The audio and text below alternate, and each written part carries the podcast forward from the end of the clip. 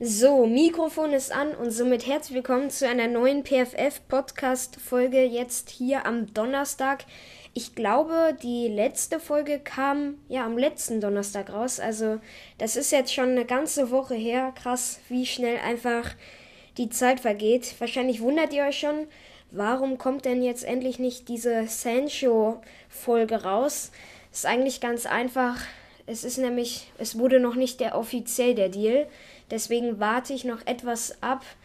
Das heißt, wir wissen nicht genau, wie lang die ähm, Vertragslaufzeit gehen, gehen wird. Oder zum Beispiel wissen wir auch nicht, welche Rückennummer äh, der Sancho bekommt. Wir wissen natürlich ungefähr, wie viel der Deal kosten wird. Ich glaube insgesamt 85 Millionen Euro. In der Folge wird es dann auch noch um andere Deals gehen zum Beispiel um den Sergio Ramos-Deal. Das wurde ja heute bekannt, offiziell. Der hat ja einen Vertrag bis 23 bei Paris Saint-Germain bekommen und äh, wird dann auch die Rückennummer 4 tragen. Aber wie schon gesagt, noch mehr Infos wird es dann in dieser Folge geben. Ich glaube, die wird dann so Transfer-Check-Folge heißen. Heute geht es aber um das Spiel Spanien gegen Italien und um das Spiel England gegen Dänemark. Es wird dann auch demnächst noch eine Folge zum EM-Finale geben, zum Spiel Italien gegen England, denn die beiden Teams haben diese Spiele dann äh, für sich entschieden und somit halt gewonnen. Apropos Italien, ich nehme gerade jetzt hier in Italien auf.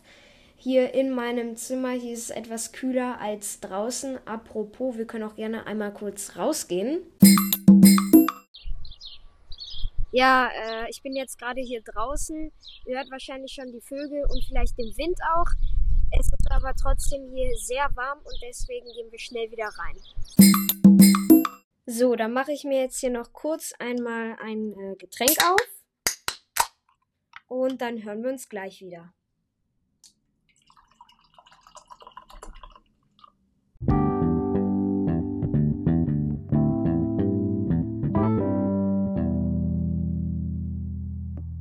Bevor wir jetzt mit dem Spiel beginnen, sorry, dass ihr mich einmal nicht ganz so gut verstanden habt. Und zwar war das ja draußen. Das lag daran, dass die Verbindung zwischen dem Mikrofon und dem Handy einmal nicht ganz so gut war. Kommen wir aber nun zum Spiel Italien gegen Spanien. Nach dem Elfmeterschießen ging es dann 4 zu 2 aus. Es stand aber nach der Verlängerung erst 1 zu 1. Nach der ersten Halbzeit stand es noch 0 zu 0. Äh, in der 27. Minute oder nee, 25. meine ich, gab es die größte Chance in der ersten Halbzeit, würde ich sagen. Und zwar für Spanien. Dani Olmo scheiterte aber dann am Keeper Donnarumma stark gehalten. Der war blitzschnell unten und eine Glanzparade vom Italiener.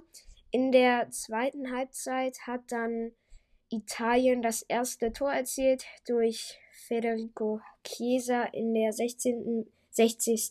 Minute.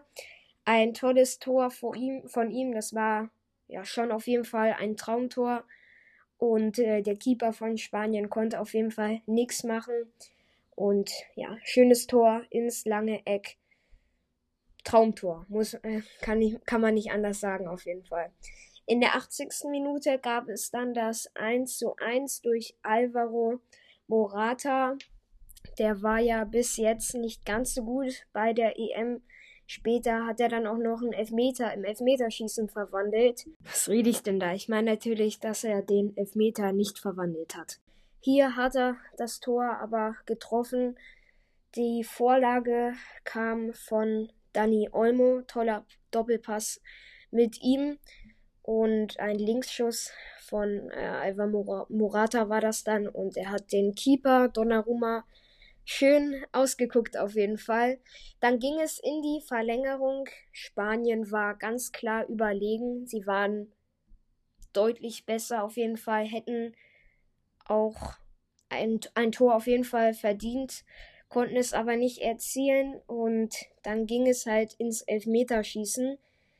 Die, erst, äh, die ersten beiden Strafstöße wurden nicht verwandelt. Einmal von Luca Telli auf Seiten der Italiener und einmal Dani Olmo von Spanien. Dann hat Belotti den zweiten Elfmeter für Italien verwandelt.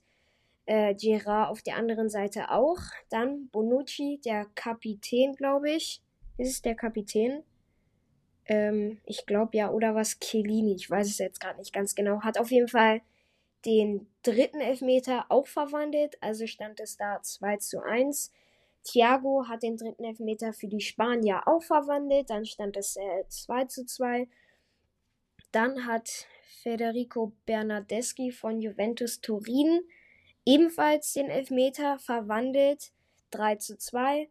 Und dann Alvaro Morata, der Unglücksrabe, hat den Elfmeter nicht verwandelt und somit stand es 3 zu 2 und Jorginho hatte den äh, Finaleinzug auf dem Fuß und hat es auch Ende dann geschafft, am Ende geschafft und hat den Elfmeter verwandelt und somit stand es dann 4 zu 2.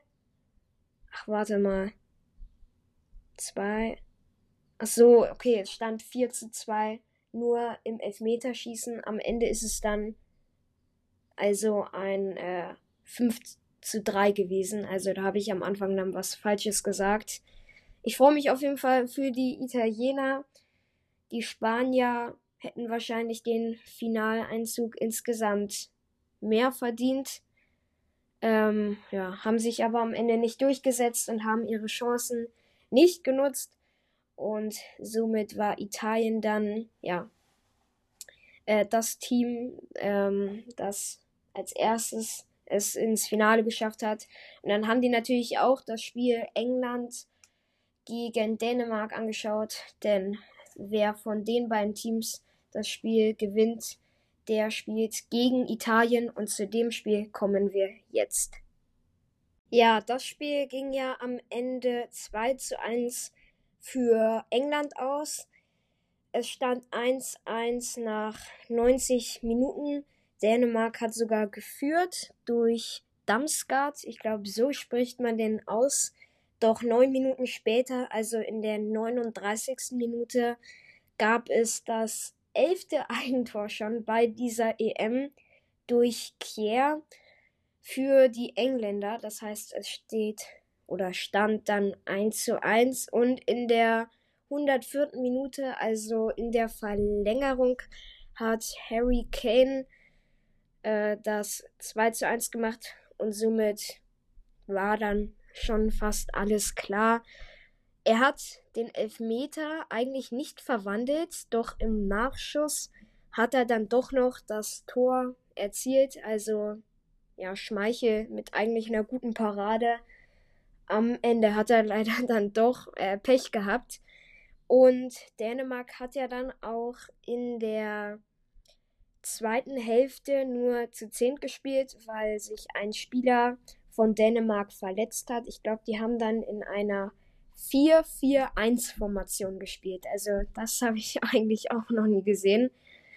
Und ja, irgendwie tut mir natürlich Dänemark leid, weil ich glaube, es hätte nicht jeder Schiedsrichter den Elfmeter in der 104. Minute gegeben.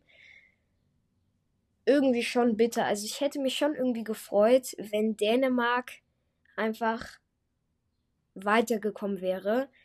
Vor allem halt, weil auch England dann gegen Deutschland gewonnen hat im Achtelfinale. Ähm, ja, ich hoffe, dann am Ende, dass Italien das Spiel im Finale gewinnen wird. Fände ich einfach cool. Dann würde ich das so in Italien auch miterleben. Und ja, das war es jetzt schon eigentlich mit der Folge. Ich habe ja gesagt, wir hören uns bald wieder. Dann in der Transfer-Check-Folge oder dann in der EM-Special-Folge in der nächsten zum Finale dann zwischen England und Italien. Das war's jetzt auf jeden Fall von mir. Ich hoffe, die Folge hat euch gefallen und wir hören uns bald wieder. Und bis dahin, ciao.